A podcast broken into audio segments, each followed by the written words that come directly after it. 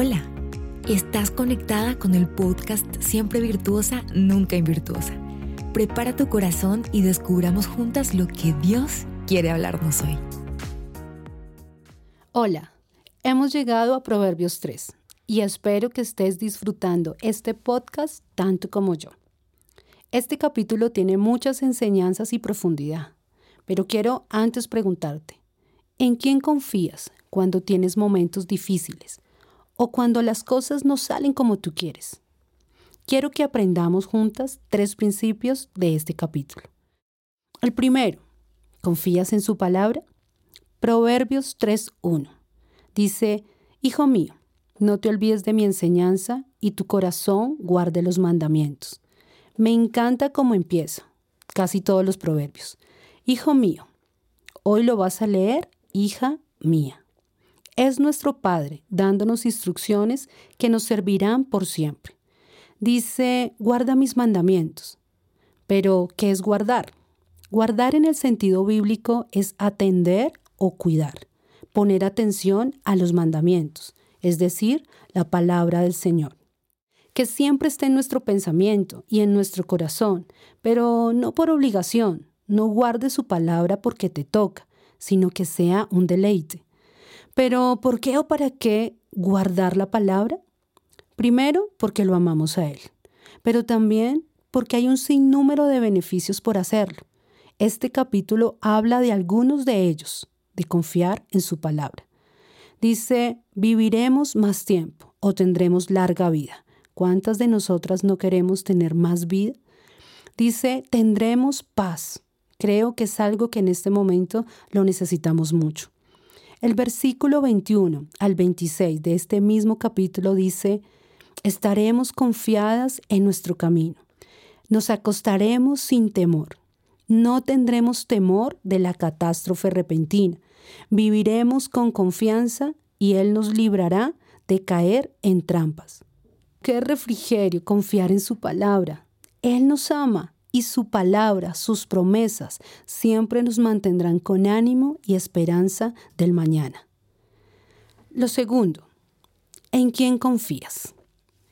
¿Tú o el Señor?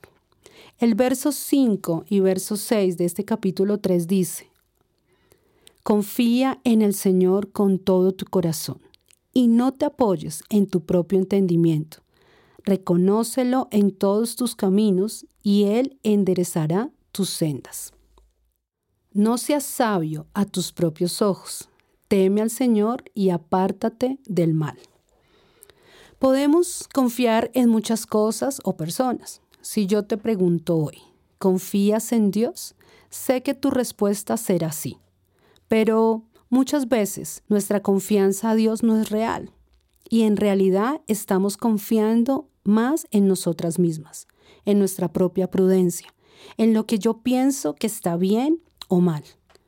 ¿Cuántas veces hemos tomado diferentes decisiones solos pensando que tenemos la razón? Te aseguro que el 99% nos hemos equivocado. Este versículo nos habla de reconocerlo en todos los caminos. ¿Pero qué significa esto? Me encanta cómo lo traduce la nueva traducción viviente. Lo explica muy bien. Dice, Busca la voluntad de Dios en todo lo que hagas y Él te mostrará qué camino debes tomar. ¿No quieres equivocarte en nada? Pregúntale al Señor antes de hacer cualquier cosa o en todas las decisiones que tengas que tomar a diario. Pregúntale primero al Señor. Pero sobre todo ten tu corazón abierto a hacer su voluntad. Te aseguro que te quitarás gran parte de angustias en tu vida cuando dejas que Él sea el que te guíe. Lo tercero, ¿será que somos mujeres financieramente confiadas? El punto 3 quiero unirlo con una de las características de la mujer virtuosa de Proverbios 31. El verso 11, B, en la parte B dice, ella no carecerá de ganancias o nunca le faltará dinero. Una mujer virtuosa es una mujer próspera. Leamos lo que dice Proverbios 3 del 9 al 10. Honra al Señor con tus bienes, y con las primicias de todos tus frutos. Entonces tus graneros se llenarán con abundancia y tus lagares rebosarán de mosto. ¿Cuántas no queremos tener bendición financiera? Su palabra dice que nuestros graneros estarán llenos con abundancia. ¿Por qué la mujer virtuosa era una mujer próspera?